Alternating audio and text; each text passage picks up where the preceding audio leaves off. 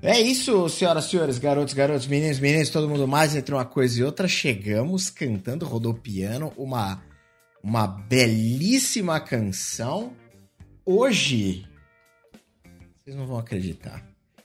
Vocês não vão acreditar que os caras do Charlie Brown invadiram a cidade. Mentira, mentira. Isso era só pra fazer, apenas aproveitar, deixa. Mas Rafael Balbi, regra da casa, tá comigo aqui. Como é que você tá, meu cara? Fala, rapaz, beleza? Pô, obrigado pelo convite, tô muito bem. Tô feliz de estar tá, de tá participando aí. Vai ser um papo maneiro, com certeza. Show, show, maravilha, maravilha. Eu vou te falar que eu tava há bastante tempo, eu queria te chamar para trocar uma ideia. Você me deu um bom pretexto, você escreveu um livro, fica mais fácil. Mas, independente disso, é, eu, eu, eu tava já pra, pra, pra te chamar. Eu escuto há bastante tempo o teu podcast. E, e aí, você vê, tá vendo? É revelação, momento revelações. e, e, cara, e puta, é, é, eu sou realmente. É, curto bastante seu trabalho, não é de hoje, não é uma parada. Eu não sou o cara que, que aparece e comenta, mas eu escuto, já escutei muita coisa, já, já tive muita ideia ali de, de, de, de, muita coisa relacionada a RPG, de muita coisa a jogo, a mestrar, a criar personagem, ouvindo ali você e alguns dos seus convidados falando. Então, porra, satisfação incrível ter você aqui. Valeu mesmo, obrigado por isso, viu? Pô, obrigado pelo convite, cara. Para mim é sempre, é sempre bom saber que, que, pô, que a galera curte, né? Que, pô, que você ouve, que você, pô, de alguma forma se inspirou. Lógico, que, claro porra, que trouxe alguma reflexão. Acho que o principal é isso, cara.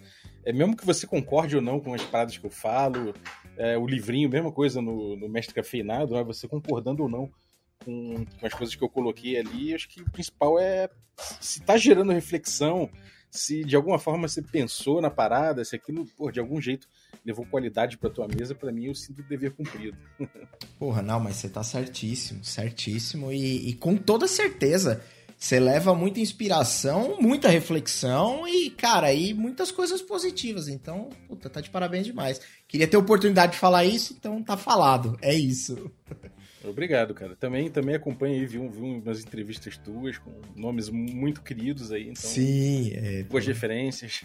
Sim, sim. Tem uma galera, uma galera legal, sem dúvida. Ô, ô Babi, vamos começar do começo pra gente deixar isso. Aliás, fazer um pequeno disclaimer aqui para você que está escutando isso aqui nas plataformas de áudio. Sabe que a gente tá sempre ao vivo em twitch.tv barra ZNFS, sempre falando pouco, mas falando bosta. E diferente de mim, trazendo um cara, que hoje é Rafael Bob, que sabe o que fala, entendeu? Essa é a, essa é a, a sacada do negócio. É... Rapaz, se eu, sou, se eu soubesse, eu tivesse plena noção do que eu falo, é. acho que eu não teria coragem de trazer pra internet. É, é, é, uma boa. É um bom ponto, inclusive. Não, mas maravilha, maravilha. É... Bom, agora sim, vamos começar esse negócio do começo. Essa bagaça, essa charosca, essa bicanca. Deixa eu te perguntar algumas coisas para dar um contexto antes. Lógico que eu vou, a gente vai falar aqui de RPG, lógico que a gente vai falar aqui do teu livro, lógico que a gente vai falar do teu podcast, lógico. Isso é óbvio. Mas deixa eu entender algumas coisas sobre você antes disso tudo. Você nasceu onde? Você mora onde atualmente? Cara, eu nasci no Rio de Janeiro, Copacabana, crescido no bairro Peixoto, um lugarzinho ali de Copacabana muito tranquilo, uma pracinha na frente, feirinha toda, toda quarta-feira, aquele esquema. Certo. Mas, cara, quando eu já tava, sei lá, já estudei direito, depois virei designer, tava trabalhando já como designer há um tempo, mas resolvi vir para São Paulo. Né, algumas questões. A, a, minha namorada, que eu vivia com, com ela já tinha mercado aqui, eu acabei arrumando um emprego aqui também. Desde que eu vim para cá, eu trabalho no mesmo lugar que a Lura. É, então, eu dou aula de design. É, sou co-host do podcast também da Lura, o, o Layers.tech de design. E muito por conta disso eu vim para São Paulo, né? E eu não posso negar que o ritmo de produção de RPG depois que eu vim para São Paulo mudou, porque as coisas em São Paulo são bem diferentes. o hobby tende ao trabalho muito facilmente, né, cara? É verdade. Então, senti essa diferença e acabei, enfim, mergulhando mais na produção de conteúdo de RPG. Mas é uma coisa que eu faço desde sempre, né? Jogar RPG, me envolver com RPG até a ponta do cabelo, é uma coisa que eu faço desde, sei lá, desde que eu me entendo por gente, cara. Esse, esse, antes de te perguntar, eu quero entender justamente de onde veio, se você é um cara que joga desde molequinho e tal, porque eu conversei com algumas pessoas e, e a maioria delas a história se repete, né? Você tem aqui, normalmente, normalmente é o garoto que viu pô, um primo, um amigo, uma, uma feira do livro na escola, um troço assim, e aí o cara teve curiosidade, aí se deparou com aquela chaprosca, que é sempre uma, um livro gigante, e aí, porra, ninguém, ninguém em sã consciência quer ler uma bagaça dessa. Só que você quer tanto jogar que você acaba lendo e você vira narrador e por aí vai, né? Normalmente a história acaba sendo assim. Mas deixa eu te fazer uma outra pergunta sobre isso que você colocou, o lance profissional, o lance de sair do Rio de Janeiro e vir para São Paulo. Você é um cara totalmente adaptado, tipo, vive bem em São Paulo, porque a maioria dos. Eu tenho alguns amigos carioca e a maioria deles são, tipo, se ele tiver oportunidade, ele vai pro Rio de Janeiro na hora, tá ligado? Cara, é, é uma parada que é, que é complicada de fato, assim, né? Eu, eu, eu amo São Paulo, de fato. É, adoro o rolê de, sei lá, de chegar, descobrir um restaurante novo, uhum. assim. Que em São Paulo é outro nível, assim, disso. É, curto a, variedade de pessoas que tem aqui, né? Tem muita gente que, inclusive, não é de São Paulo. Sim. E que é uma, uma outra cabeça, né? Então, isso é uma coisa que eu gosto muito. Eu sinto falta do Rio de outra época. Eu sinto falta do Rio de 2010, sabe? Eu sinto, sinto falta do Rio de uma época que foi um golden age, assim, que eu senti no Rio de Janeiro. Pode crer. de pleno emprego na cidade, tudo a pleno vapor, royalties de petróleo. A cidade estava muito bem, sacou? Tava, tava ótimo. Hoje, hoje em dia eu não sinto falta do Rio e adoro voltar para visitar. Né? Eu tenho família Você lá. Você tem família? É, tô sempre lá no Rio para visitar. Então eu adoro o Rio para visitar, para chegar, viver um fim de semana assim bem carioca, chegar lá aproveitar, pegar um, uma praia ali no Leme, comer um depois um, um sei lá, uma, uma picanha no Rechô, um uhum. bem, bem carioca assim, meu irmão. Ir lá, no, ir lá na Lapa, comer um, um carneiro assado, uns bagulho desse. Aí eu me amarro, mas o dia a dia em São Paulo eu considero muito melhor e, e, e gosto de, de descobrir São Paulo, né? Uhum. Não, legal, legal. É uma, é uma visão também um pouco, um pouco diferente das pessoas que eu conheço, né? Particularmente falando, que normalmente tendem a, assim, o cara meio que vem por força ou da profissão, ou casou, ou alguma coisa que, assim, normalmente mais. É, é, é, que acaba trazendo, e aí ele ele, ele fica e, e, só que sempre Porra, bicho, se eu pudesse, eu tava, tava indo pro Rio já. Sempre é sempre assim, por isso que eu achei engraçado. É, eu tenho saudade dos amigos, isso, Sim. principalmente, né? Meus amigos originais, assim, aquele grupinho original. É, vários amigos que depois, de, de RPG mesmo que eu deixei no Rio, Diego Nogueira, o cara que, pô, tinha, tava tendo cada vez mais contato, aí vim para São Paulo, a gente parou de se ver quase sempre. Tem uma afastada. É. Deixa eu te perguntar, agora sim, pra gente entender um pouco da, da tua teu background, o teu backstory com, com, com RPG. Você era o, o, o, garoto que teve contato muito cedo e aí se apaixonou pela parada ou não? Você veio jogar depois de velho? Qual que foi a real? Cara, eu era bem moleque, cara. Eu tava andando nervoso pela rua de noite, anos 90 no Rio, era porra, punk, meu irmão. Era uhum. cyberpunk o rolê. Eu tava andando pela rua assustado de um beco assim, meu irmão, com neon, fumaça saindo. Eu vi um velho falando: Ei, menino, você e ele tinha um livro de RPG debaixo do braço. Caralho, falando, falando, falando, sério agora, eu, eu, eu saía com meu avô pra uma lanchonete, eu tomava milkshake naquela lanchonete e tal, meu avô também comia um negócio lá. E tinha uma banca do lado que tinha que vendia revista importada. Na época isso era tipo, porra, revista importada era um bagulho, era uma iguaria, né, cara? Era uma parada. É. E eu comprava revista de videogame que eu gostava de ficar vendo o que, que tinha lá fora, o que, que tinha lançado, esses bagulhos assim. E, e cara, eu comprava, sei lá, pra saber o que, que era o Neo Geo que tava saindo, o que, que era. E aí um dia eu comprei sem querer uma revista que tinha uma caveira na capa destruindo a porta, assim, uma caveira toda armada na porta, destruindo a porta. E eu comprei o bagulho quando cheguei em casa não tinha nada de videogame, cara. Tinha só um bando de estatística e mapa, uhum. umas coisas meio desenhadas à mão. Cara, aquilo explodiu a minha cabeça num nível, mas eu não sabia nem inglês, eu era muito moleque. Enfim. Sim. Então eu fiquei obcecado por aquilo. Fiquei rascunhando os bagulhos. Eu já gostava de brincar de labirinto com meus amigos. Eu desenhava labirinto, desenhava mapa de tesouro. Uhum. Sabe, para brincar. E aquilo ali juntou, foi juntando. Eu jogava, comecei a jogar livro-jogo. E aí aquilo, eu sei lá, acabei criando umas paradas de livro-jogo misturado.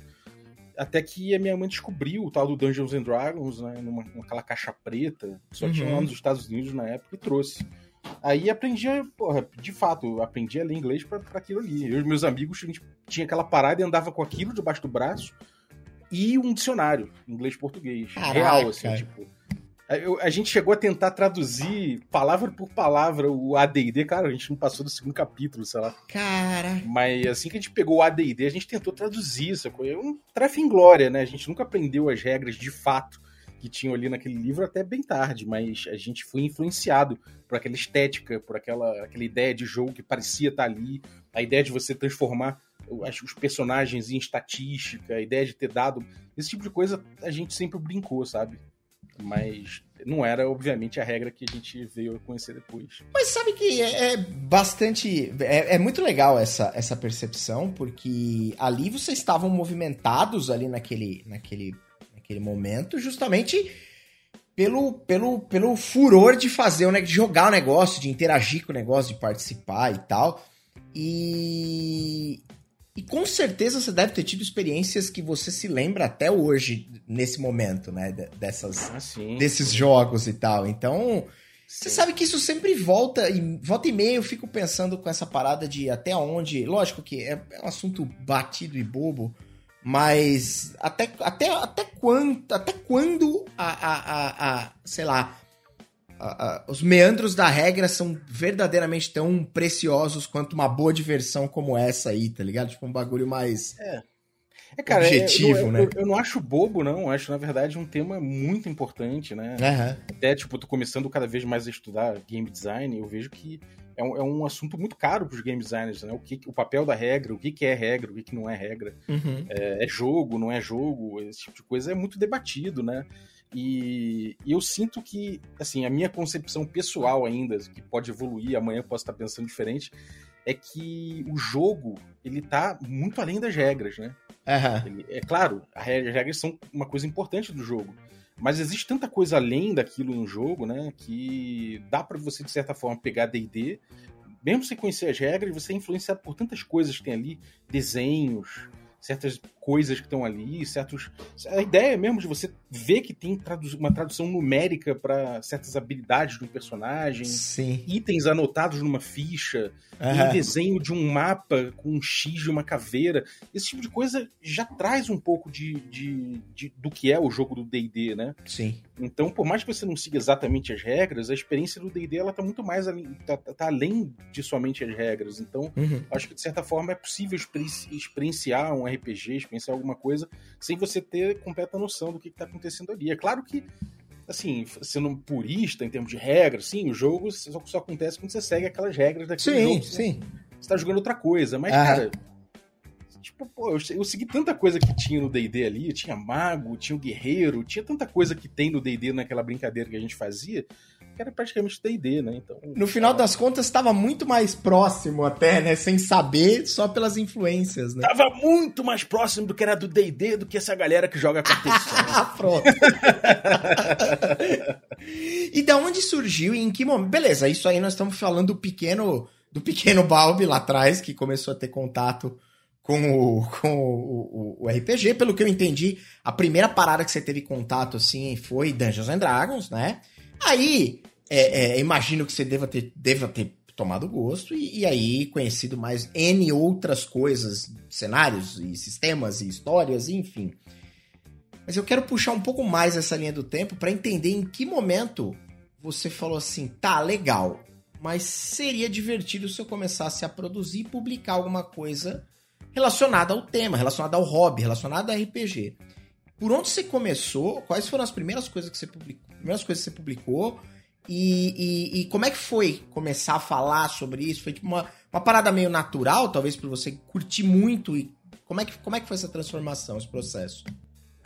É, cara, eu, eu tenho assim, eu tenho muito, muito tempo de RPG. Eu não acho que isso seja é, um tipo de, de como é que é, nenhum tipo de, de medalha sustentável. Nenhum achievement, né? É, porque eu passei muito tempo jogando RPG naquele esquema, o meu grupo, sabe? Uhum. Um grupo só, os mesmos joguinhos ali e tal.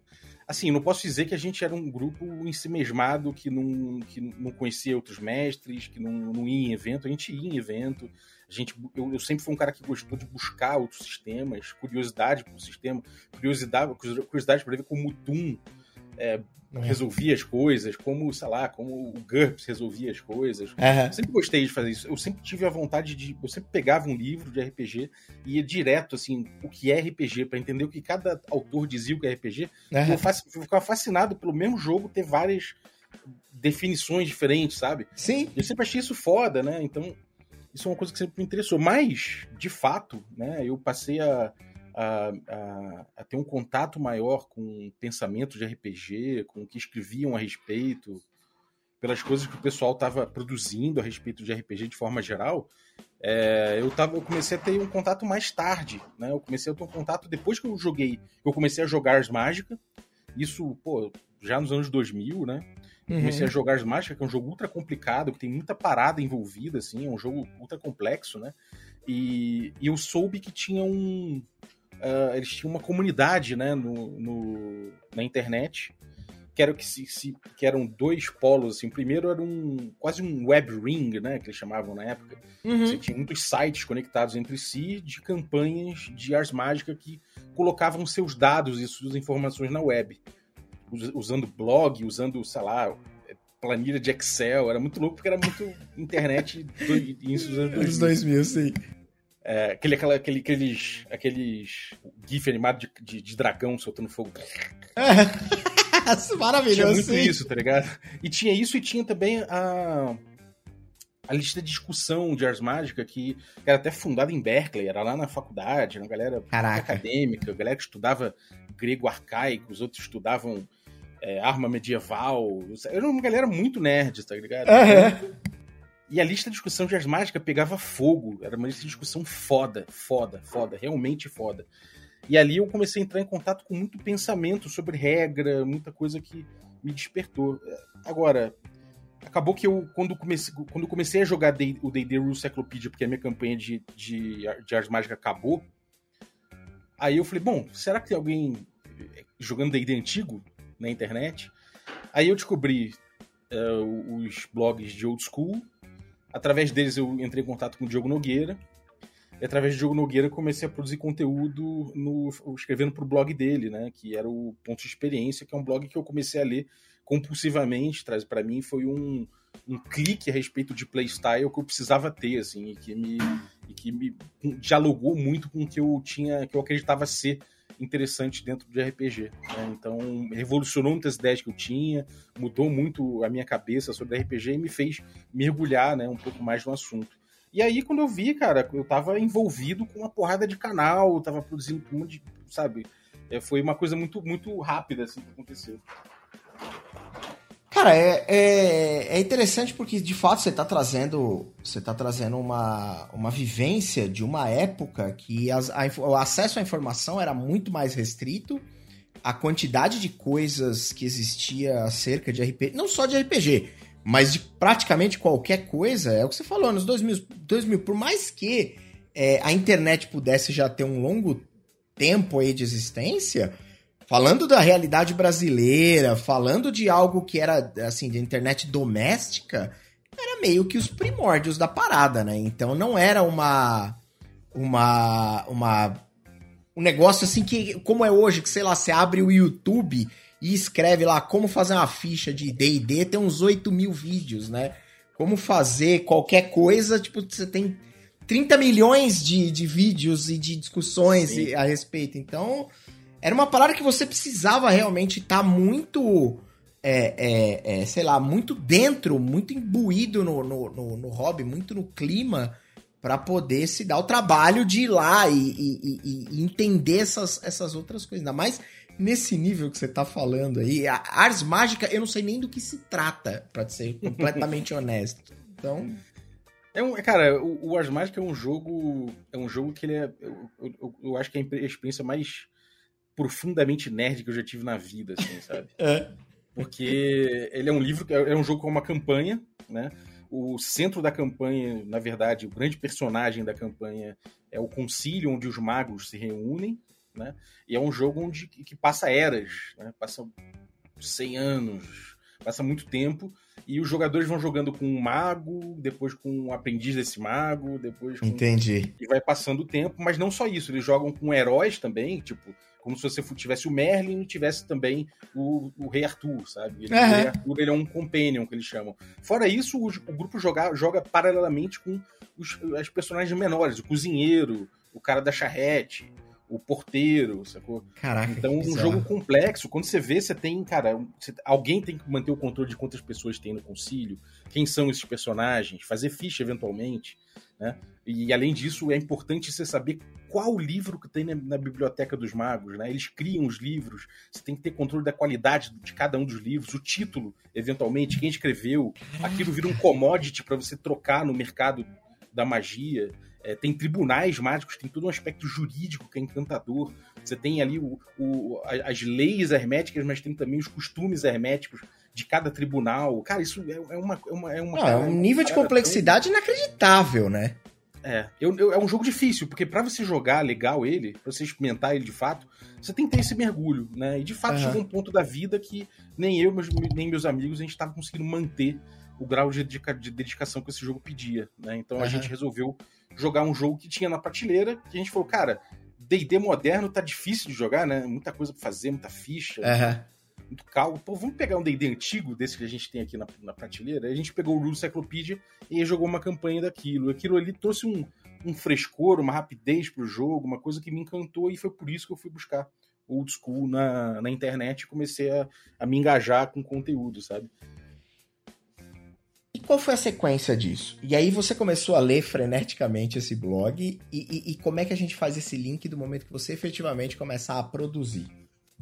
Então, o blog do Diogo ele tinha muitas ideias fodas de RPG de forma geral, mas ele, especialmente old school, né? RPG old school.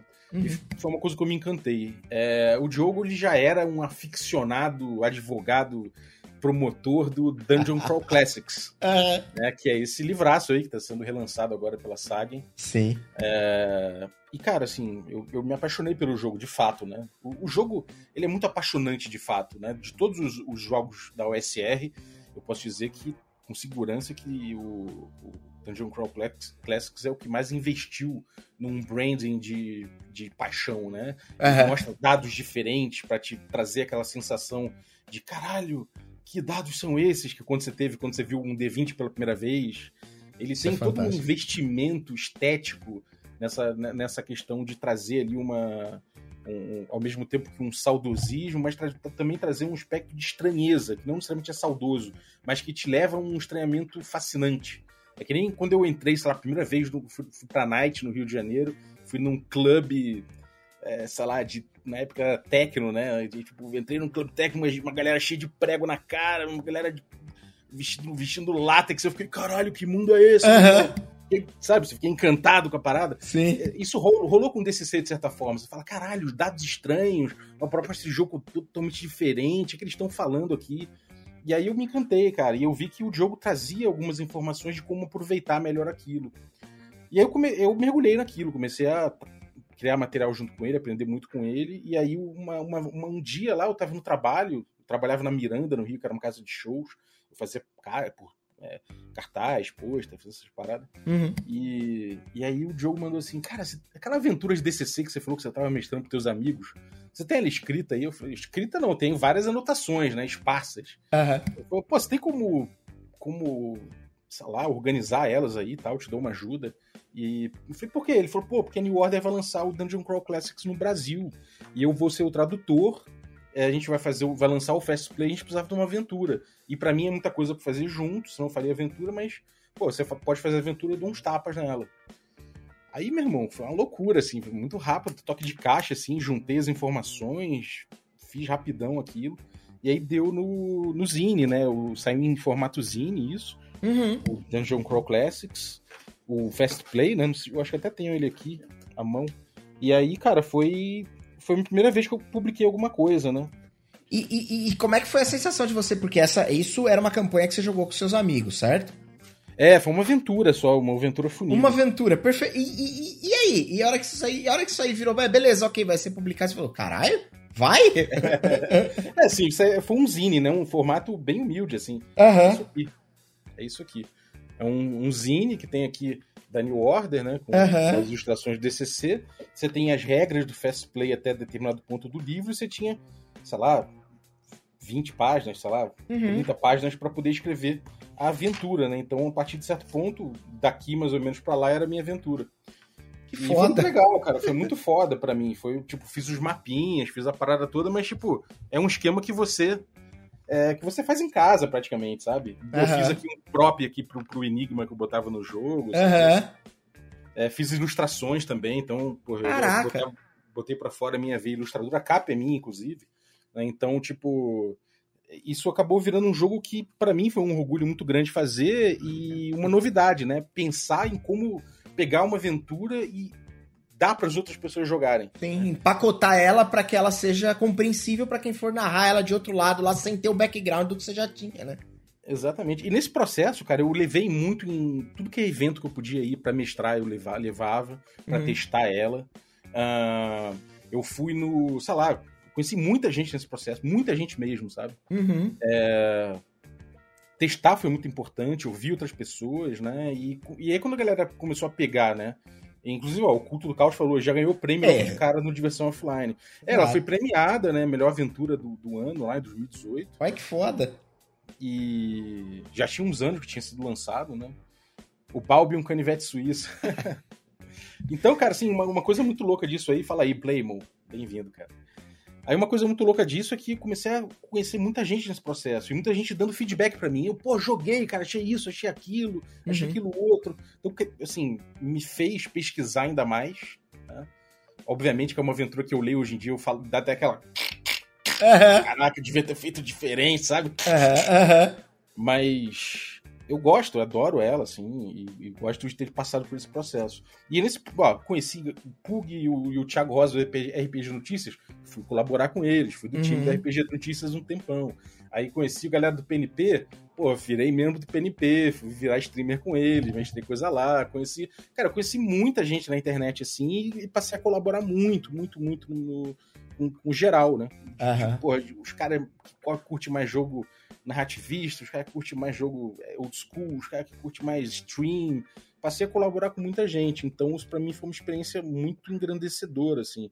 Né? Eu, eu acho que eu cresci muito ali como, como pessoa mesmo, né? Não Uhum. só como jogador de RPG, mas como pessoa por ter por, me deparar com tanta gente diferente, com tantos pontos de vista diferentes sobre a mesma coisa, né? Então, você poder entender que, pô, que o mesmo assunto tem tantos pontos de vista e, e isso é uma coisa fascinante por si só e, e gera um amor, né? É. É, pela, pela, pela opinião alheia, né? Por assim dizer. Cara, e, e- e é, e é realmente e é realmente o que você falou. É, é, é um negócio. Como engloba uma, uma quantidade muito grande de pessoas, como o, o, o- lance de você narrar coisas, você contar história, ela tem. A impressão que eu tenho é que ela tem uma. uma um lance meio orgânico de vida. Ela meio que funciona de maneira é, natural, as coisas meio que uma história que sai daqui, que vai pra lá, que de lá vai pra outro lugar, ela sempre vai ter uma mudança e essa mudança, a minha interpretação diz que é uma parada meio que tipo pra manter a história mais interessante, mais viva, mais adaptável ao lugar que ela vai ser contada. Essa parada é um negócio muito é muito fascinante mesmo, né? Você Sim. observar o, o- esses paradigmas. Quando você falou que. que você, você falou que foi narrar com a galera do, do, do Perdidos no Play, é isso, né? Acertei, né? Sim, sim, sim. Márcio Moreira, grande Márcio Moreira, grande. Rafael Amon. Ramon, sim, é, sim, sim. Teve aqui há pouco tempo, trocamos uma ideia. Meu, chama de, dos meus ex, né? São os meus ex. eu, eu, eu queria entender uma coisa, aproveitar esse papo, porque você é um cara que vem de, de, um, de uma história antiga de RPG, que jogou muito RPG ali, sentado na mesa, rolando dados, escrevendo uma fichinha no pedaço de papel de pão e vamos que vamos, tenho certeza. Mas, hoje em dia, você tem muita produção de conteúdo, né, em, em termos de, de stream, é, é, é, fazendo mesa de RPG, sonorizando e trazendo um monte de efeito visual. A gente faz isso aqui, inclusive. Esse é um canal basicamente de RPG. E não que eu acho que isso é ruim, pela, muito pelo contrário, acho isso excelente. Mas Qual é a tua percepção quando você começou a ver isso? Você é um cara, tipo, mente aberta, geral, você olhou e falou, cara, que foda, da hora. Você deu uma torcida de nariz quando você começou a ver esse, esse movimento começando a acontecer? Isso aqui. por stream? É, eu sei que isso é uma coisa bem mais recente, tá? Mas cara, só pra. Eu fiquei fascinado, cara. Eu fiquei fascinado. Logo de cara, tipo, porra, é, eu comecei a. Eu colei com a galera toda aí que fazia streaming na época, é, porra, elogiando e. Porra, -huh. é uma coisa pra mim importante pra caralho poder falar, meu irmão, adoro teu conteúdo sigo, sacou? É, uhum. colar junto, tá ligado? E até me oferecer pra. Cara, tinha, tá precisando de alguma parada aí, vamos trocar uma ideia. Pô, fazia arte pro PNP, eu comecei fazendo uns desenhos pro PNP, e aí os caras começaram a me notar. O Diogo Nogueira também, eu fazia, pô, comecei a colaborar escrevendo alguns artigos para ele e tal. Então acho que esse tipo de colaboração é muito legal, sacou? Você vai conhecendo o rolê, o rolê vai te conhecendo. Então o streaming sempre me fascinou. Eu falei, caralho, eu, assim, cara, ó, eu, eu, eu, uma das coisas de ser velho no RPG é que você viveu algumas eras diferentes. Justo. E eu vivi a era de RPG em que, porra, meu irmão, eu tinha que me esconder no colégio para jogar em paz. Sim, sim. Porque jogar RPG era um bagulho que você não contava para as pessoas. Você tinha que conhecer muito bem a pessoa para falar, meu, vou te falar uma parada sobre mim. Eu jogo RPG. você correu o risco de, de os caras querer te bater, querer é. te jogar dentro da lata de lixo, né? Umas paradas dessas, é, né? É. Eu, eu tinha, uma, tinha uma namorada que falava que ele escondia das, das amigas que eu jogava RPG. Ela me apresentava, a gente uhum. conhecia todo mundo, falava, não fala. E aí eu falei, um dia, um dia eu falei, você tem vergonha que eu jogo RPG? Ela falou, tenho. Eu, falei, eu saí do metrô, deixei ela falar. Acabou que a gente não terminou ali, mas, cara, isso era nos anos 90, isso era uma questão sim. que dividia muitas pessoas. Sim, sim. Então, de um jeito ou de outro, por mais que você fosse uma pessoa maneira, que as pessoas gostassem de você, tinha gente que fosse o nariz, esse cara joga RPG, esse cara é um idiota. Sim. Nerd, nerd era uma parada que era idiota. É. Esse cara gosta de quadrinho. Que? Meu irmão tinha 18 anos, 17 anos, sei lá. Porra, quer uma coisa mais natural do que gostar de quadrinho? Não, ele gosta de quadrinho, ele é uma criança, ele não sabe. Então isso era uma parada. É, na época do Ouro Preto aí, que o culto tá falando, cara, uhum. ficou até mais sério. Tinha gente que realmente ficava preocupada, mandava, tipo, já foi um pastor na minha casa conversar comigo. Preocupado, porque falaram que eu jogava RPG, Sim. então tipo, de fato rolou uma época muito difícil. E aí eu falar, cara, peraí, peraí, peraí, deixa, deixa eu entender. Tem 12 pessoas olhando alguém falar de RPG, tem 20 pessoas olhando alguém jogar RPG, isso é uma parada que para mim não fazia o mínimo sentido. Eu entrei por curiosidade para saber o que, que tava rolando. Eu mesmo não conseguia ver uma stream inteira. Né? Eu via em pedaços, depois quando eu botava no YouTube eu via em pedaços, não conseguia acompanhar tudo. Mas com o tempo eu fui gostando mais da linguagem, fui, as pessoas foram entendendo melhor também a linguagem de como botar uhum. uma sessão no ar, né? E isso foi gerando uma linguagem própria. A gente vê que hoje em dia as streams elas, elas têm um valor de produção muito maior, elas têm uma, um, um, cuidado muito maior com isso. E é uma coisa até que eu mesmo não assimilei. Minhas streams são completamente mambembes. Eu gosto de botar gameplay na frente, né? Uhum. Eu costumo falar, cara, tem gente que encara a stream como um show.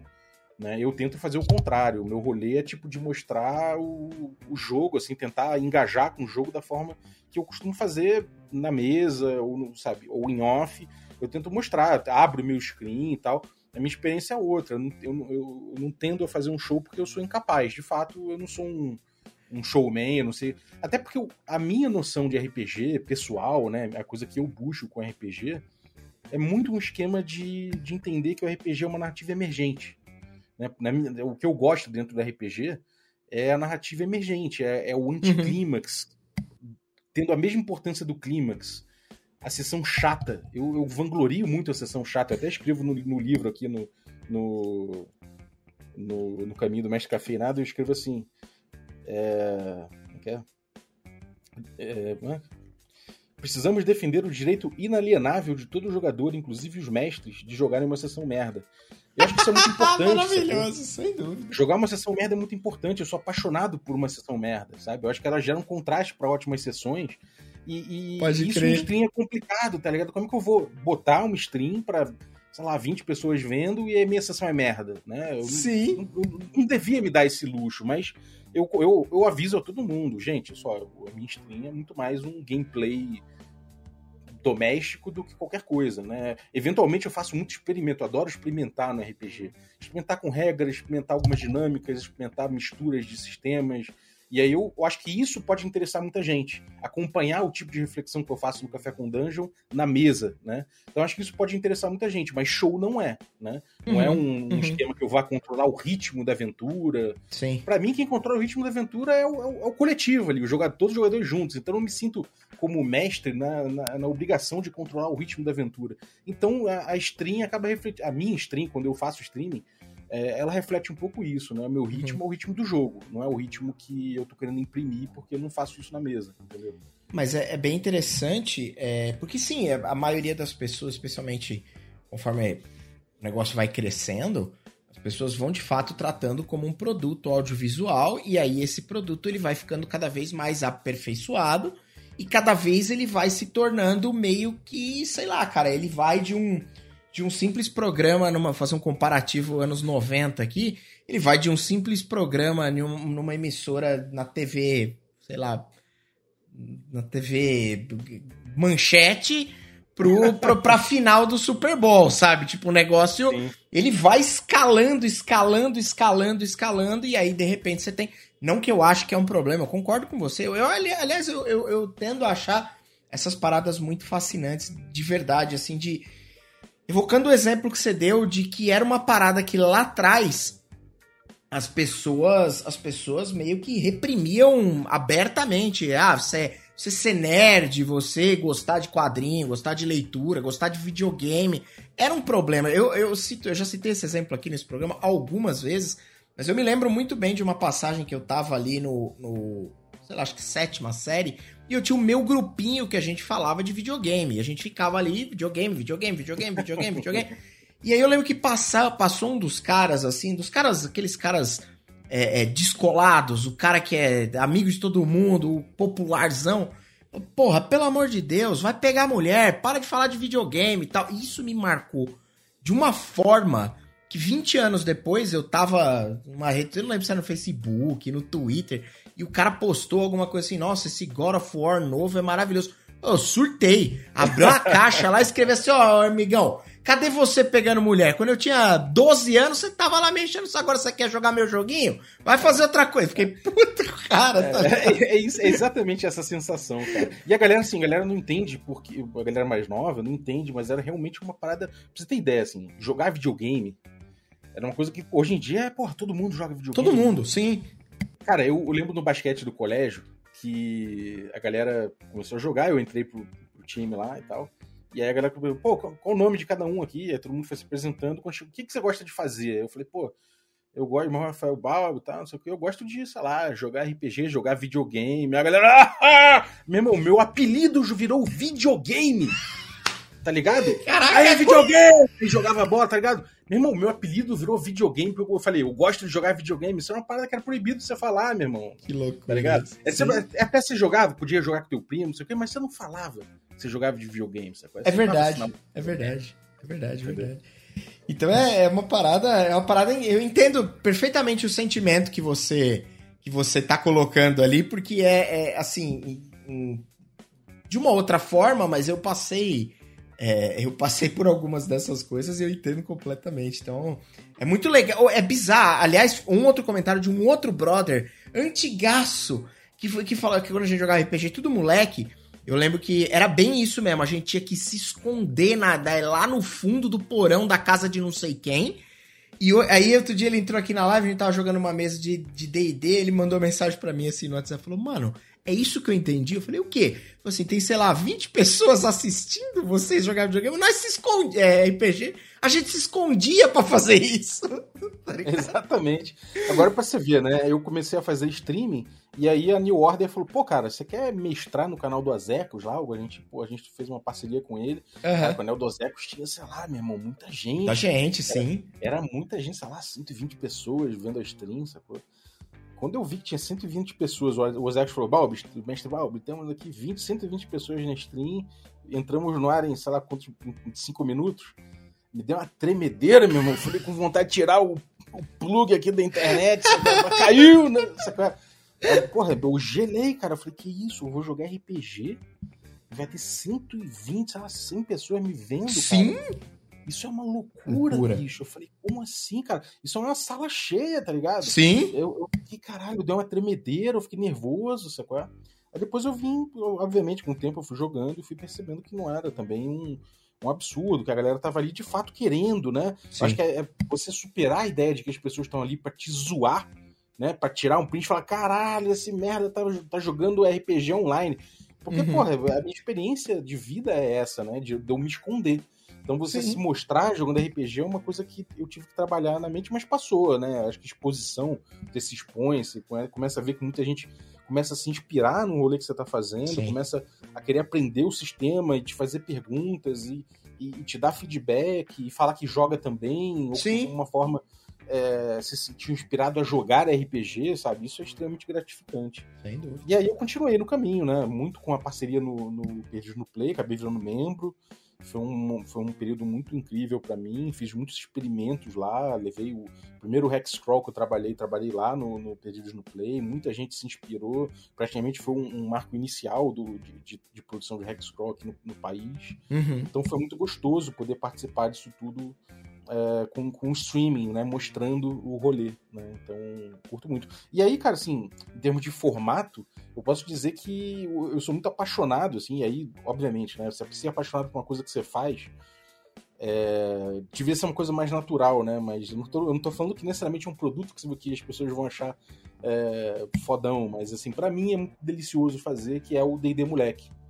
Né? Não sei se chegou a entrar em contato com ele, mas é um formato que eu criei junto com o Bacinello, com o Carlos e tal, e que traduz muito o que eu acredito, né? Que é o, o a minha pegada dentro de streaming ou de, de jogo gravado, né? Que é você poder botar um experimento ali, você botar um, uma proposta estética, você propor alguma coisa dentro do que você faria em casa, né?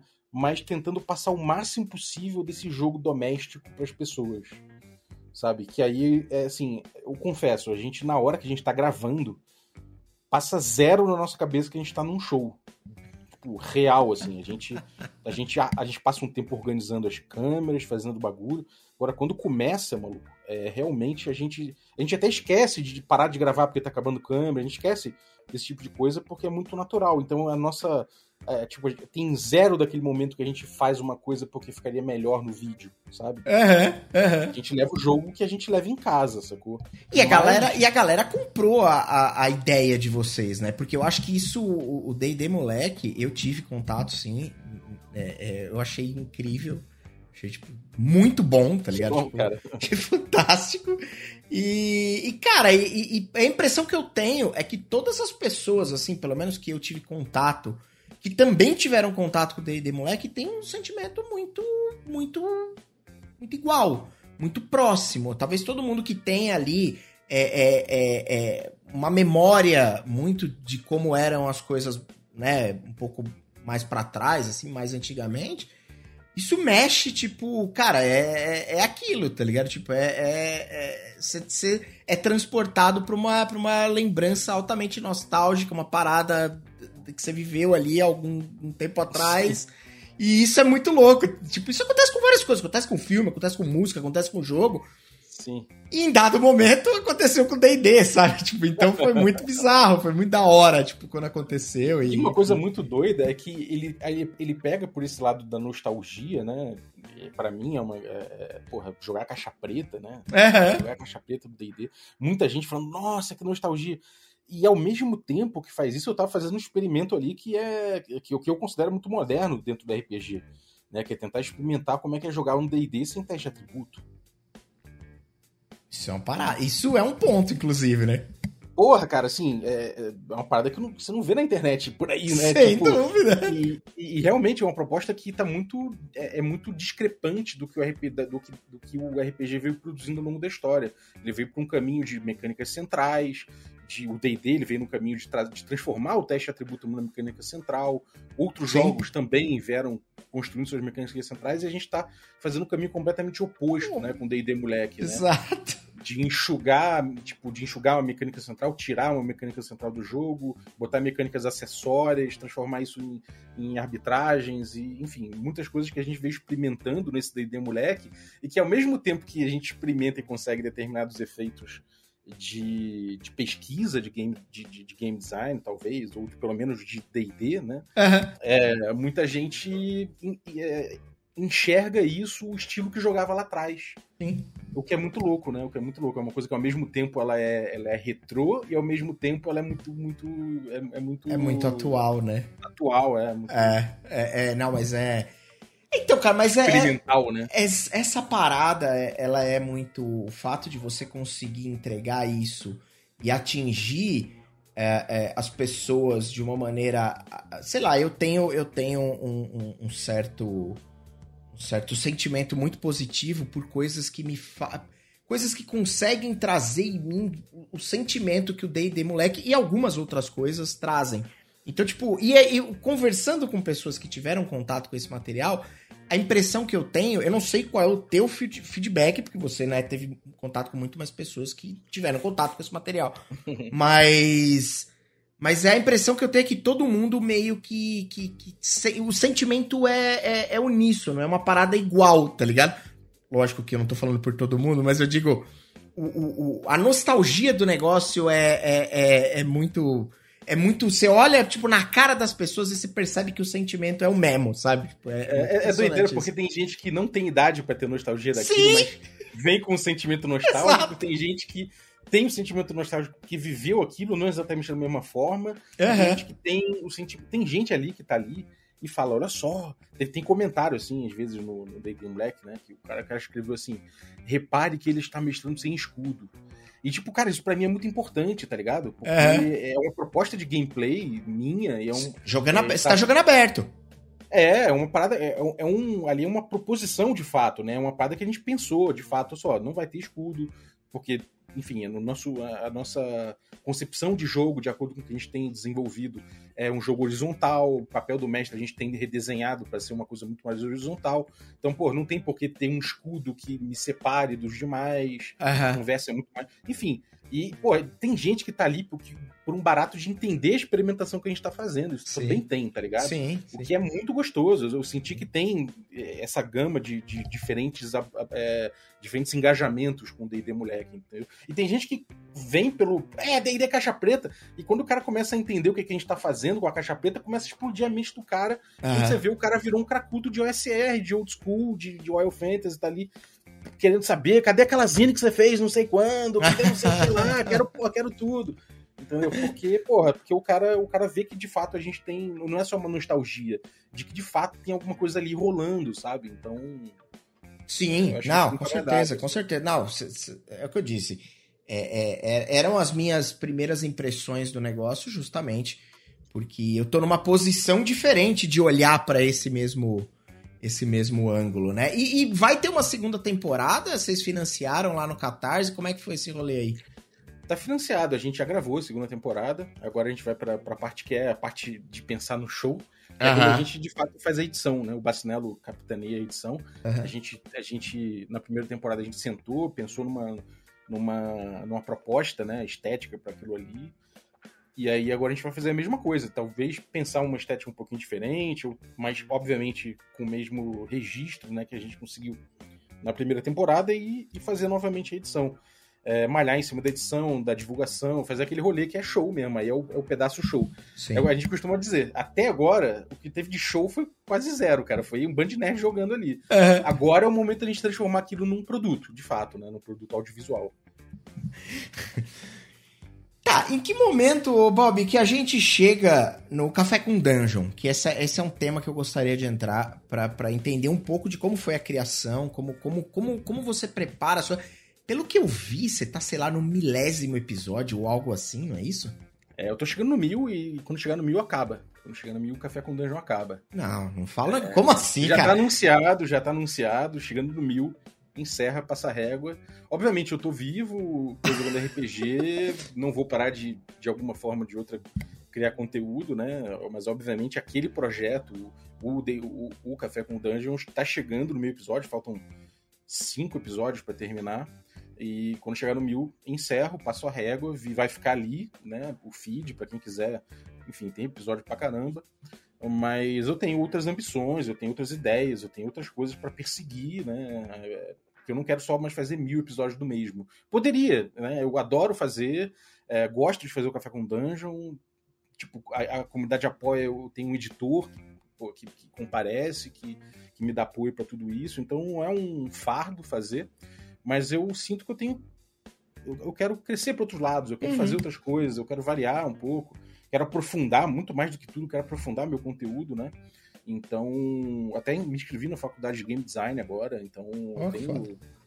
É, eu quero aprender, eu quero, eu quero estar sempre aprendendo, não quero ficar fazendo mais mil do mesmo, né? E fazer um, um, um, formato diário tem, tem todas as suas vantagens, tudo que eu pude desenvolver até aqui, mas também tem certos problemas. Eu não consigo, por exemplo, pegar um tema e me aprofundar muito nele, porque todo dia eu tenho que botar é, muitas coisas, né? Tem, tem colunas, tem entrevistados, então eu, eu, quero me aprofundar, eu quero trazer de repente outro tipo de, de produção. Então vou dar essa pausa, vou, vou arrumar a casa. Estou obviamente consultando a comunidade que foi formada em torno do café, que é muito importante para mim. E é em cima disso que eu vou trabalhar o futuro. Mas, respondendo a tua pergunta de, da história, né, como eu cheguei lá, no, como aconteceu do, do Café com Dungeon, a história disso passa pelo, pelo regra da casa, né? que é o canal geral, assim, né? E que tem a ver com São Paulo. Né? Eu vim para São Paulo, larguei meu, meu, meu, grupo original no Rio de Janeiro, meus amigos que eu tinha formado no Rio de Janeiro e tudo mais. E em São Paulo, quem eu conhecia? A galera do RPG. Que era de Perfeito. evento, que era produtor de conteúdo, que era não sei o quê, a galera do Terra dos Mundos, o Ramon Mineiro, enfim. Essa galera eu falei, vamos fazer um, um jogo na minha casa? Vamos jogar RPG? Vamos? Preciso preciso ter grupo. Nunca, nunca passei três meses sem jogar RPG na minha vida desde que eu comecei a jogar. Então eu preciso. Cadê meu crack? e, e aí juntei essa galera. Foi o Ramon Mineiro, o Carlinhos de Malvadeza, foi o Chess. Foi uma galera que a gente começou a juntar na minha casa para jogar. E, porra, São Paulo, né? Quando a gente abriu o olho, a gente tava produzindo conteúdo.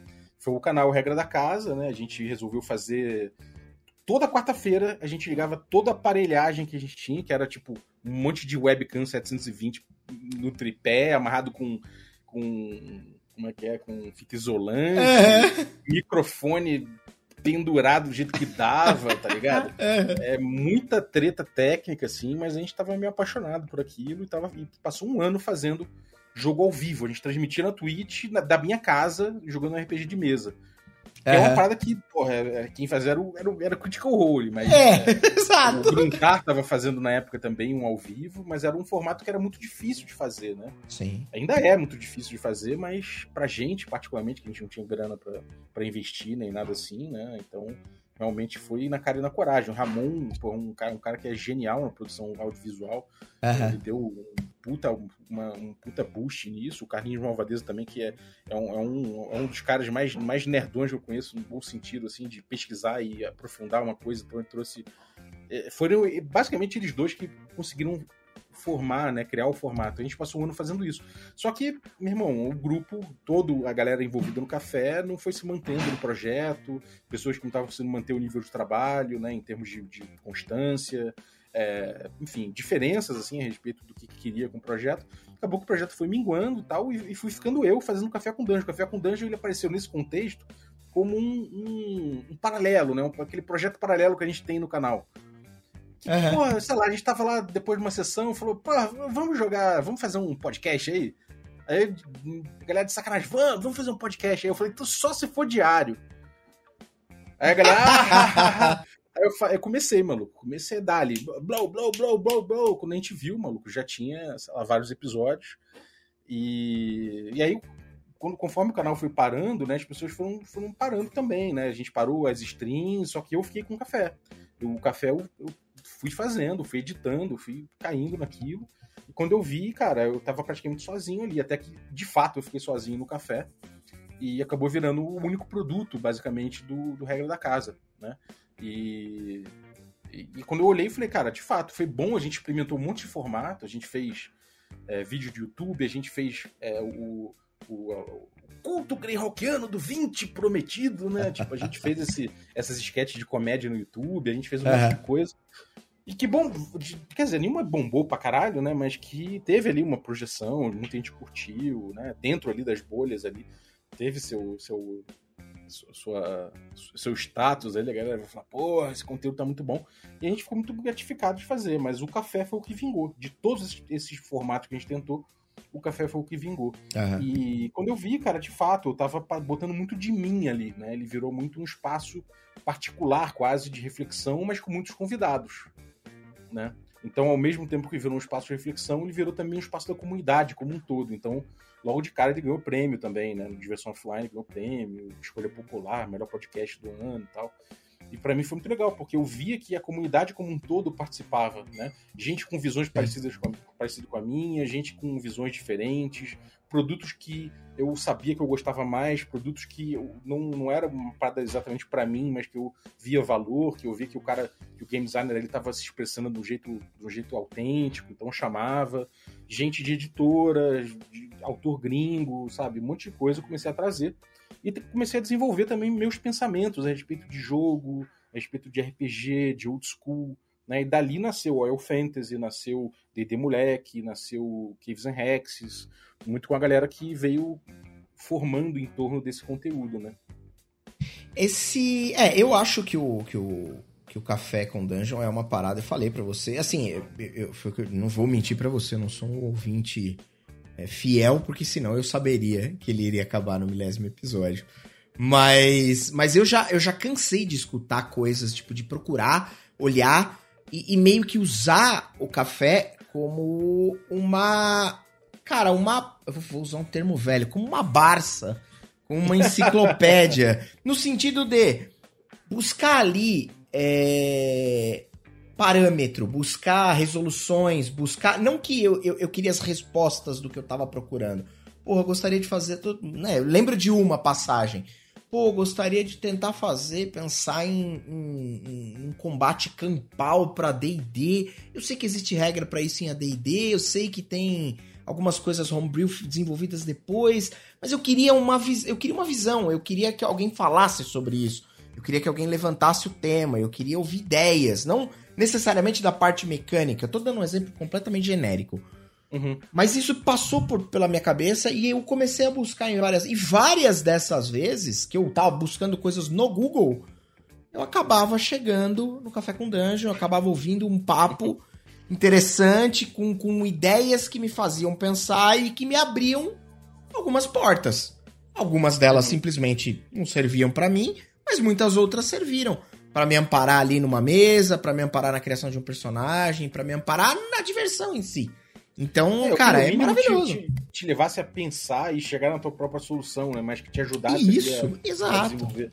É, eu, eu, sinto que o espaço é muito esse, né? Tanto que o grupo que a gente formou, né? A comunidade do Café com Dungeon, é, é muito plural, né? Tem gente que gosta de World of Darkness, tem gente que uhum. gosta de PBTA, tem gente que gosta de um monte de coisa diferente. Nem é, nem é uma... Muita gente acha que é uma comunidade basicamente de old schooler, e não é. De uhum. forma alguma, de forma alguma.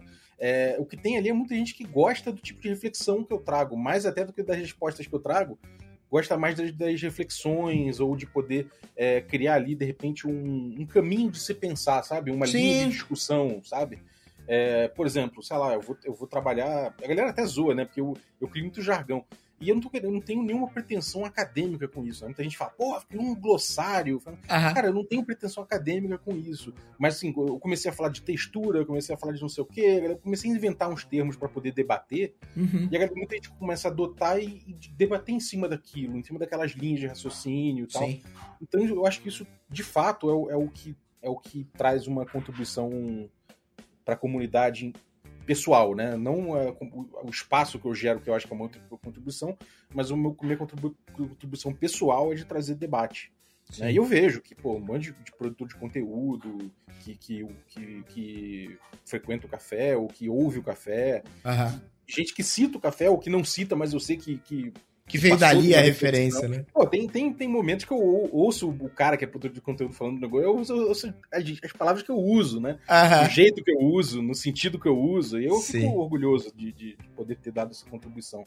Sim. É, mas tem um problema também em relação a isso, né? É. São mil episódios, tem muito material, tem muita coisa que eu trouxe ali, Sim. mas que eu sei que tá soterrado, porque é muito difícil você consultar dentro do Café com Dungeon. Uhum. Se você perguntar, Balbo, onde é que você falou sobre agência do jogador? Cara, tem tantos episódios ali dentro que eu falei de agência do jogador. tem episódios com que eu falei especificamente disso, mas tem outros que eu falei de outro assunto e no meio tinha agência do jogador. Que é difícil você pesquisar. Né, Sim, né, é ruim de então, encontrar algumas coisas, né? É, foi um dos motivos que me leva a pensar em outros formatos e outras coisas, é justamente entender como eu posso gerar um conteúdo que eu possa, inclusive, consultar o que, que eu pensava sobre determinado assunto em 2019, sabe? Aham, uhum, sim. Então, eu acho que é um passo adiante, assim, que era, era necessário dar em termos, em termos de, de, de produção do que, eu, do que eu faço, sabe? Além do café, para além sim. do café com dungeon, sabe? Eu queria entrar agora no, no, no que me motivou para esse para esse evento em questão a, a, te fazer o convite para vir aqui trocar essa ideia, que é o caminho do mestre cafeinado. E, e eu queria. Ah, ele aí, ó. Ele aí, ó. eu queria entender um pouco. Eu não li o livro. Eu queria entender um pouco do que se trata, né? É, é, eu sei que são reflexões, são dicas, né? É, é, mas eu queria entender como é que foi, como é que foi o processo de escrita, como é que foi o processo de publicação, é, foi a New Order que publicou mesmo, é isso? Tô, tô correto na minha, na minha afirmação? Sim. Fala um pouco des, dessa história, porque imagino que isso tenha sido um capítulo, mais um capítulo à parte aí dentro da tua história. É, cara, é, é uma história longa até. Não, não, não, vai tomar tanto tempo, mas é uma história longa em termos de, de tempo da vida real, né? Uhum. Porque. Pô, cara, aí é foda. Eu, eu lembro dos períodos muito pela casa onde eu morava na época. Então. Nessa época eu estava morando na Pamplona, em São Paulo. Certo. Em São Paulo. Então, isso devia ser 2017, por aí. É, 2018, talvez. É, cara, eu tava. Não, 2017. Eu tava. Eu resolvi fazer no Twitter uma hashtag chamada Mestrando RPG. Que eu queria compartilhar uns pensamentos que eu tinha, sacou? É?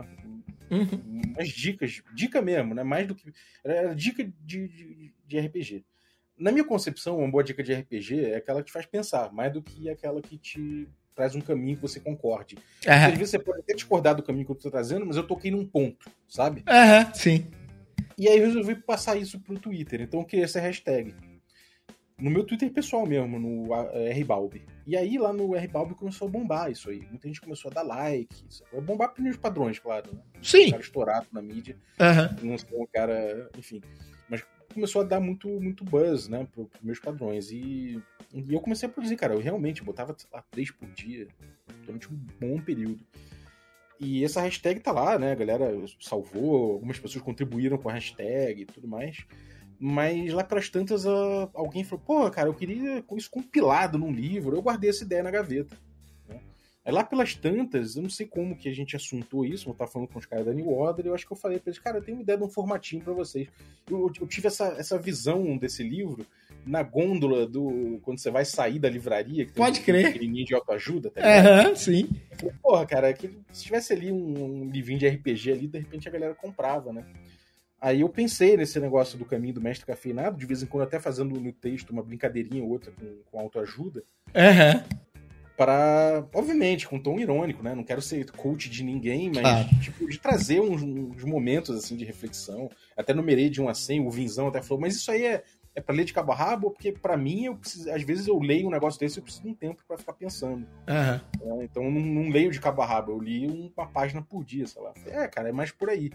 É, é, o formato é esse, do, tu poder pegar um, uma, uma página dessa, ler. Pode ser que uns não te trazam, não te tragam nada especial, mas uhum. outros, que outros te tragam uma, uma necessidade de parar e falar, caraca, deixa eu pensar sobre isso, né?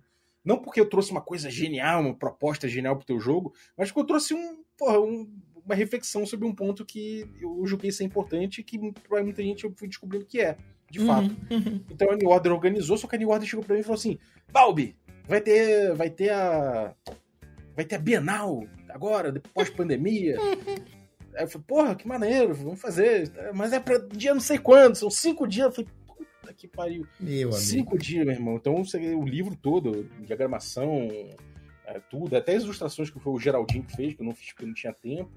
Né? Tudo foi, tipo, feito em cinco dias, bicho. É capa, Caraca. projeto gráfico. Porra, e acabou que não deu para lançar na Bienal, porque a gráfica não, não tancou o prazo. Puta merda. Mas saiu, saiu, tá aí. E.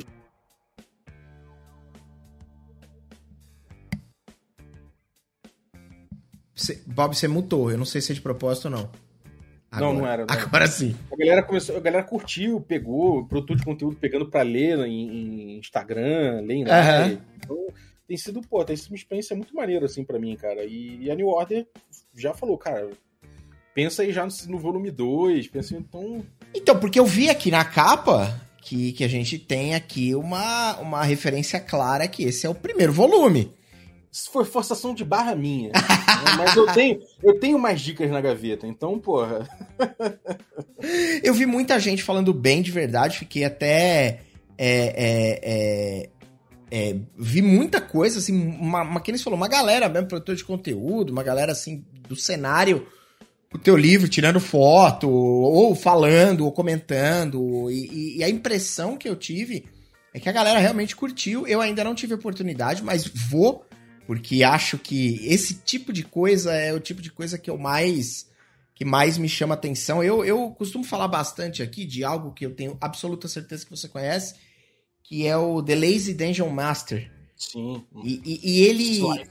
É, exato. E ele é uma parada que mudou muito a minha forma de enxergar o, o, uma preparação de jogo de RPG, de enxergar uhum. a, a ideia de contar uma história de, de maneira a, a ser ela muito mais é, é, é, a várias mãos do que uma história do narrador, de começo, meio e fim e tal. E, e eu, o que eu gosto ali é justamente o que me chama bastante atenção essa prerrogativa que você tá, que você tá colocando. Que você colocou aqui, aliás, desde o começo do nosso papo, é uma coisa que eu percebo que é muito presente na tua produção, que é de gerar uma. Um, um, de, de, levantar a lebre daquele cara para alguma coisa. Então, é trazer um ponto que vai gerar uma reflexão, trazer talvez um tema, um assunto, um, um, pequeno quadrante que vai fazer o cara desenvolver e talvez chegar num caminho por ele mesmo, talvez chegar numa conclusão que ele talvez ainda não tivesse olhado. Enfim, refletir para alguns lados que a gente. A gente tem pontos cegos, né? A gente não enxerga determinadas coisas. Então, Sim. quando talvez a gente bate o olho nessa nessa parada, é, é, ajuda muito. Então, eu me lembro de, de ler. A primeira vez eu li o, o, o, o Lazy Dungeon Master, assim, tipo, inteiro, de capa a capa. E aí depois eu fiquei numas e tipo, cara, mas isso aqui às vezes serve para eu fazer uma consulta. Tô no meio da preparação. Eu, lembro de um capítulo que ele fala sobre reesquinar mobs, de você pegar um mesmo, um mesmo block chart ali e transformar esse bloco de, de, de, de estatísticas numa outra cara. É um. Era um rato, que pode ser um goblin, que pode ser um, um hamster, que qualquer coisa. É, você usa aquilo e vai mudando a carapaça do negócio. É um negócio tão bobo e tão simples, mas que na hora que eu li aquilo, eu falei, mano, isso é genial. Porque eu não preciso preparar, eu não preciso preparar exatamente um esquilo para lutar com aquele jogador. Eu posso usar aquele primeiro Goblin, a gente troca a arma dele para ele não, né? Um esquilo não vai usar uma lança, atacar Sim. com as suas próprias garras. Mas, cara, a ideia do desafio é mais ou menos o mesmo. Então eu troco ali a carapaça do monstro Cara, ele se... Então eu lembro de, de, de, de ter visto isso, e isso ter me chamado muita atenção para esse tipo de material. E você falando do caminho do mestre cafeinado me soa muito como essa ideia de você puxar ali uma minutos de sabedoria. Você abre uma página ali e lê uma parada tipo, pá, beleza, talvez boa parte delas não converse com porque né, né funciona assim. Sim. Você pá, essa aqui beleza, essa aqui OK. Mas em algum momento você vai puxar alguma que vai destravar uma memória, destravar um lugar que você talvez ficou perdido em algum momento durante uma história. E isso Cara, fatalmente vai te ajudar, né? É, eu tenho uma parada aqui assim, já, eu, eu, nessa trajetória eu tive alguns haters, ainda tenho alguns haters aí. É. Uma coisa que eu posso dizer é que observando bem os haters de perto, eu vejo que até eles evoluíram um pouquinho em cima do material que eu trouxe eu vejo mudanças nos meus haters e eu fico orgulhoso deles. Então, tipo, é aquela coisa, às vezes o cara pode odiar o que eu tô falando ali, né? Mas eu acho que se fizer, se provocou o cara em algum nível, tá entregue tá ligado? Sim. Então acho que é essa coisa do, do mestre, né? O, ah, a dica de mestre. Não, não somente a dica de mestre, né? Muita dica que é pro jogador de forma geral.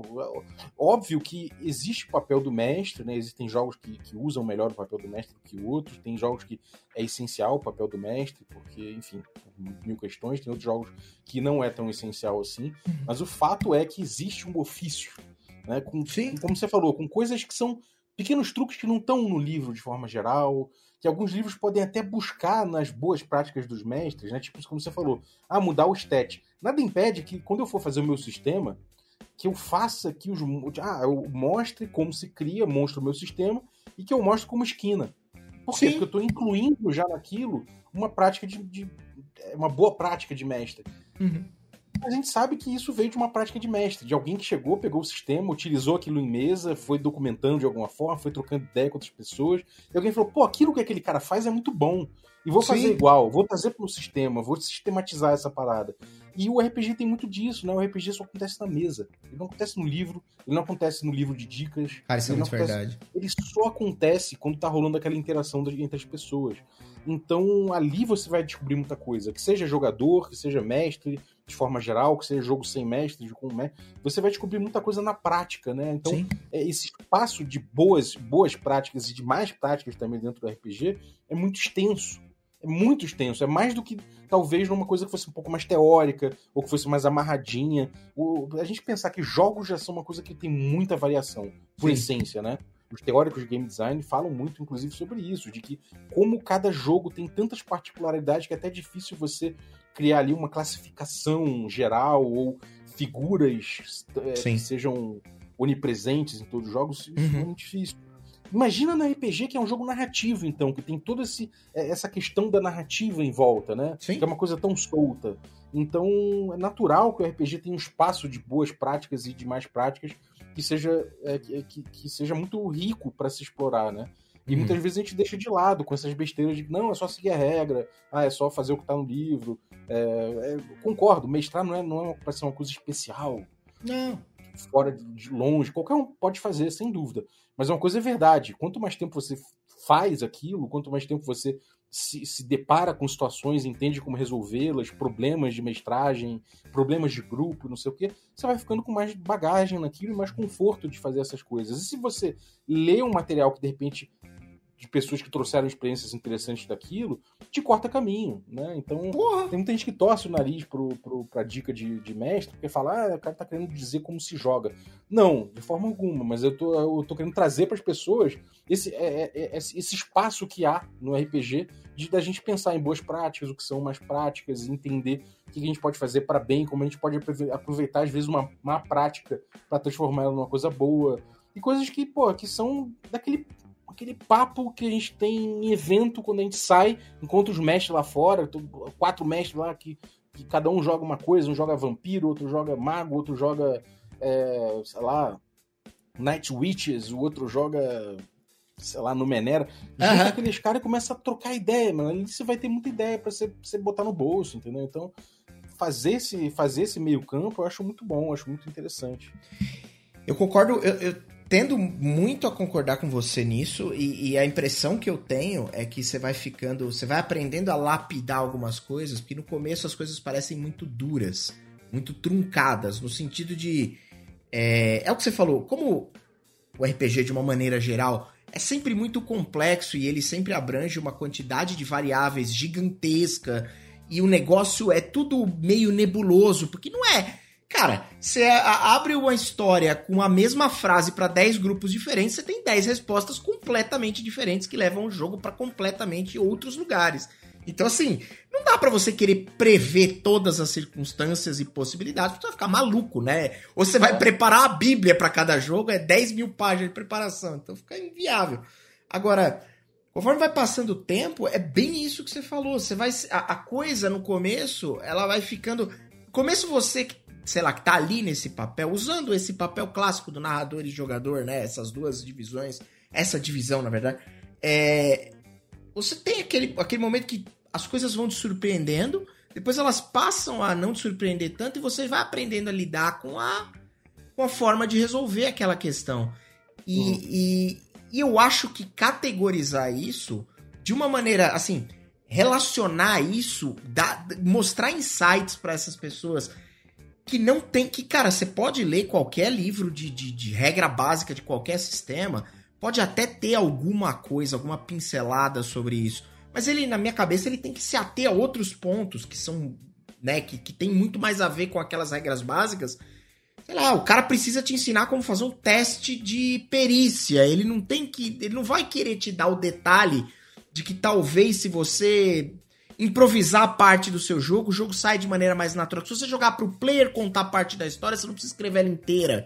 Sabe? Tipo, uma uhum. coisa básica que você já fez milhares de vezes, mas hora que você fala, pô, isso aqui não tá no livro de regras. Se isso aqui tiver num, num compêndio à parte, que talvez o cara vai ler, não pra ele aprender regra, mas pra ele aprender algumas sacadas, alguns pontos do para onde ele pode olhar, porra, você abre a cabeça do cara de uma maneira assim muito louca. É, né? isso, isso é uma coisa que é muito discutida, é um, é, um, é um pensamento muito bom, cara, porque é uma coisa muito discutida no RPG, né? Você Sim. pega a geração Forge inteira, aquela, aquela, aquele fórum lá. Pô, o Ron Edwards, até outro dia, o, o Mariano lá, o, o cara de Portugal, né? Uhum. O Mariano, game designer também. O cara, quer dizer, faz jogos, né? O cara veio me trazer um, um uma palestra do Ron Edwards e ele tava falando, cara, pouco se fala de como se, se, se, dialoga no RPG. E o RPG é uma conversa, né? O RPG é um diálogo. E cada jogo, no fundo, cada jogo tem uma pequena, um jeito de conversar que funciona melhor do que o outro. A gente sabe disso, né? Tem particularidades de cada jogo, tem. É, eu acho louvável quando um jogo tenta ensinar você a, a dialogar. O PBTA, uhum. ele é um jogo, é, o, o Apocalypse Road, né, e o decorrente dele, eles partem de um estudo muito profundo do, do Vincent Baker de como se dialoga, né, no RPG, na, na concepção dele, né, Sim. e a partir disso ele trouxe muitas perguntas e muitas respostas. Eu acho que é muito interessante a gente, é por isso que eu falei até lá atrás que me fascina até hoje ler o que cada autor pensa o que é RPG, porque vai passar muito pelo, pelo diálogo que ele propõe, o tipo de diálogo que ele propõe em que momento do diálogo o jogo dele propõe rolagens? Uhum. Em que momento do, do, diálogo do jogo dele que ele propõe um teste? É um jogo que não tem quase teste? É um jogo que funciona muito mais nas dinâmicas do que das regras que tem ou das mecânicas em uso direto? Né? Esse tipo de coisa faz muita diferença de você pensar e de você entender como é que funciona. Sim. Então, por um lado, né, o, você descobrir o RPG como um manual de jogo é uma coisa que precisa de muito estudo ainda. Os manuais são ainda, eu acho, na minha concepção, de forma geral, são péssimos. Uhum. Né? É, o manual do RPG é uma coisa que ainda certamente vai passar por muita evolução e tem essa confluência digital dos virtual tabletops, né?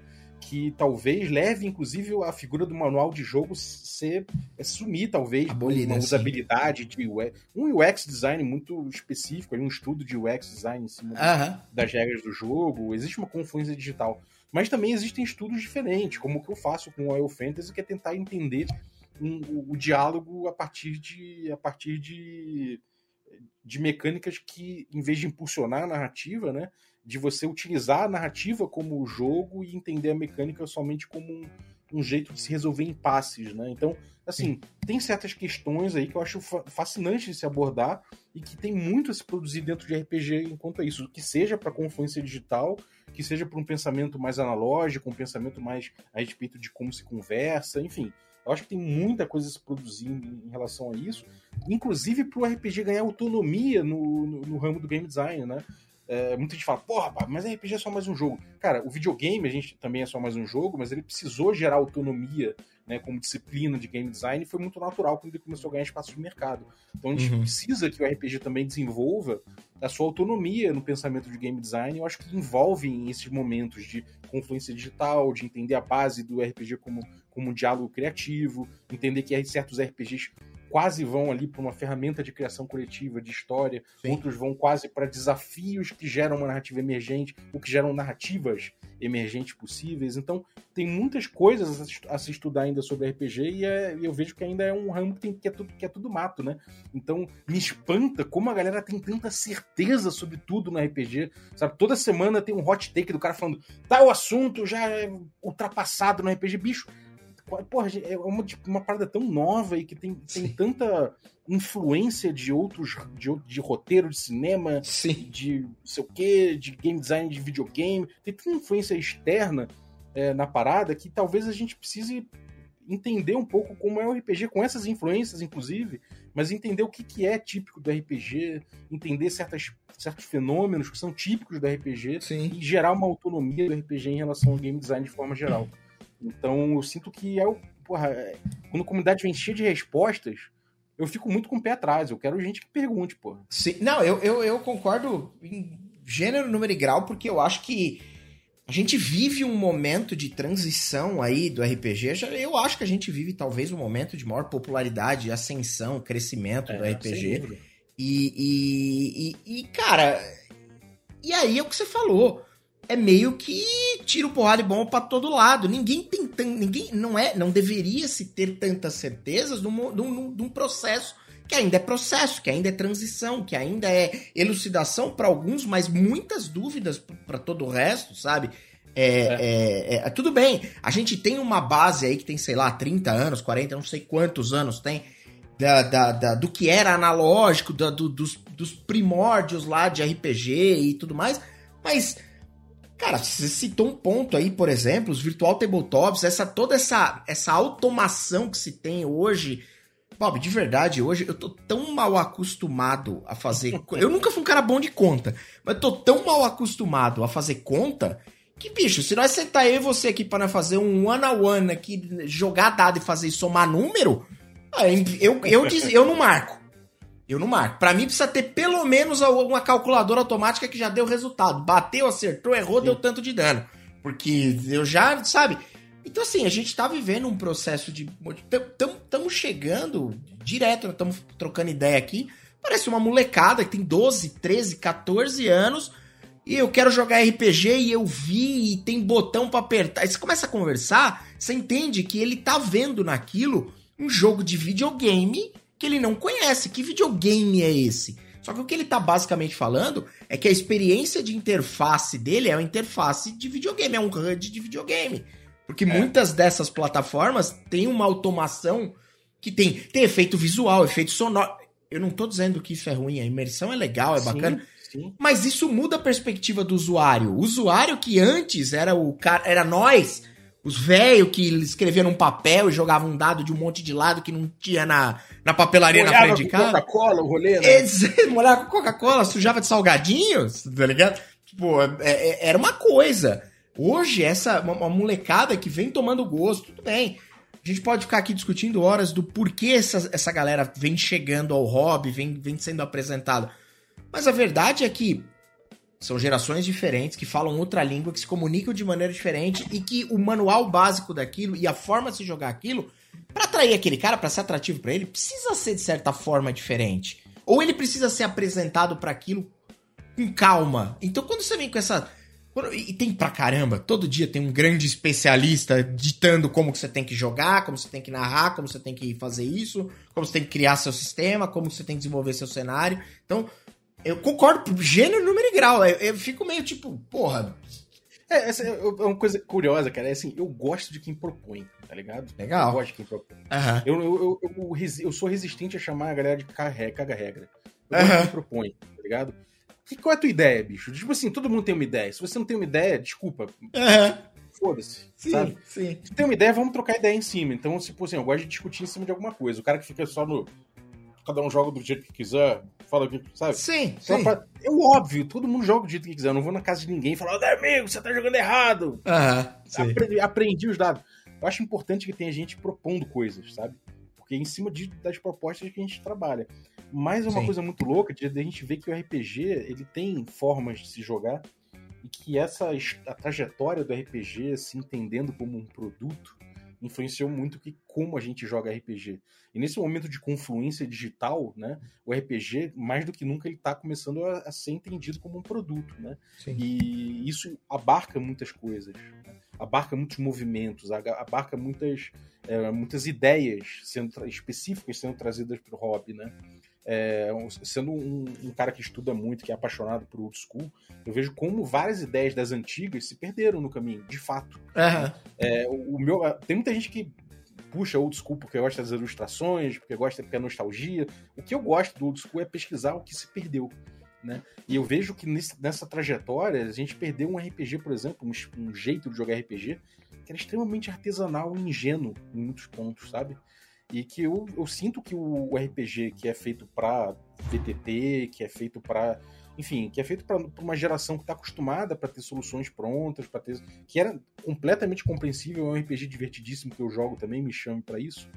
mas que é outro rolê, tá ligado? É uma parada bem diferente. Sim, então sim, isso sim, envolve como o game designer desenha esses jogos, o papel dos jogadores, se é que tem um mestre ou não tem, e cada vez mais a gente vai descobrindo que para esse tipo de jogo não é necessário ter um mestre, né? De que tipo, porra, daqui a pouco você tem o VTT ali passando tudo que você precisa. E nesse ponto você vê uma confluência muito grande digital que leva o RPG para um caminho que se encontra com o videogame bastante, né?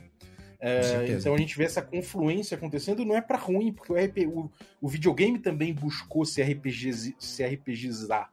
É? é verdade. Então existe essa confluência, e essa confluência é pautada pelo quê? Na minha percepção, é pautada por como as pessoas entendem o RPG como produto, né? entendem jogo como produto. Como é que eu vou fazer essa experiência ser repetida várias vezes? Né? O meu jogo, a minha marca. Como é que eu vou fazer ela acontecer na tua mesa e na minha parecido?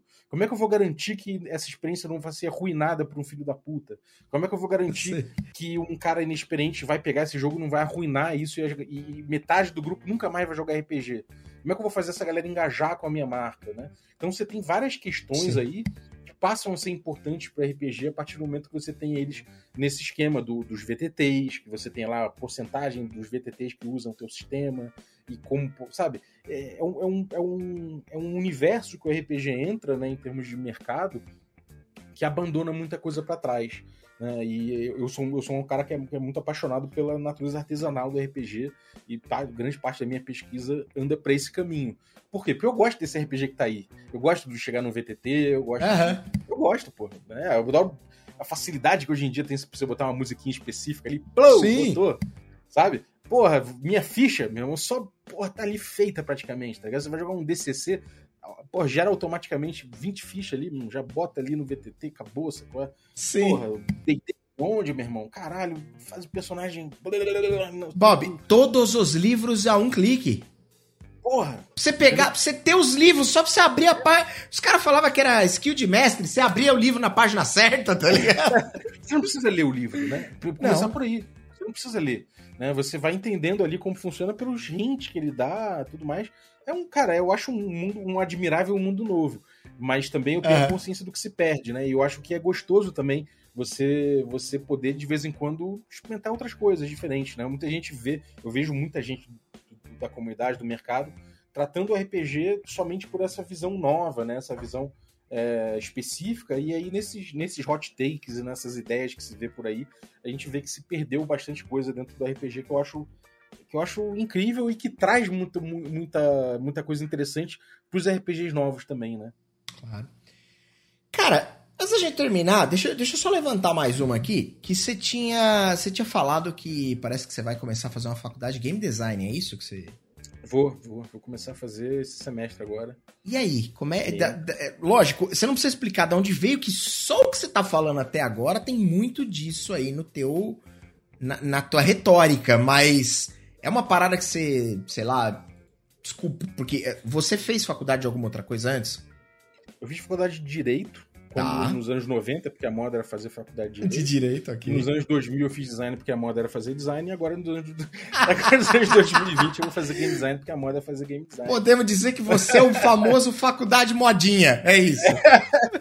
é, não, agora sem sacanagem, cara, assim, é, essa trajetória com café, né, ela me fez esbarrar o tempo todo com pensamento de game design, ler, ler algumas coisas de game design. E até meu trabalho como designer veio confluindo com isso, né? É, meu trabalho na Lura, várias coisas foram confluindo para essa coisa.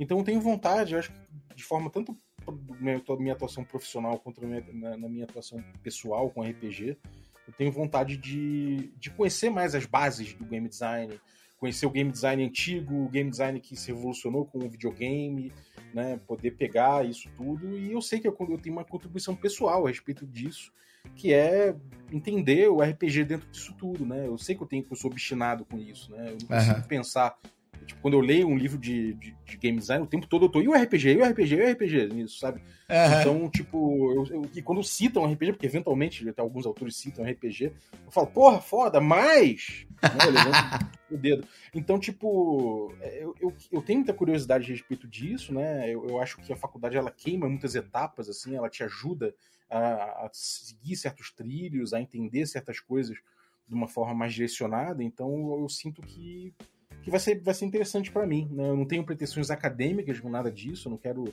virar um, sei lá, fazer mestrados, doutorados, eu não tenho pretensão acadêmica sobre isso, mas eu quero ter alguns atalhos sobre de estudo da base do game design, do que, do que se vem produzindo, do mercado.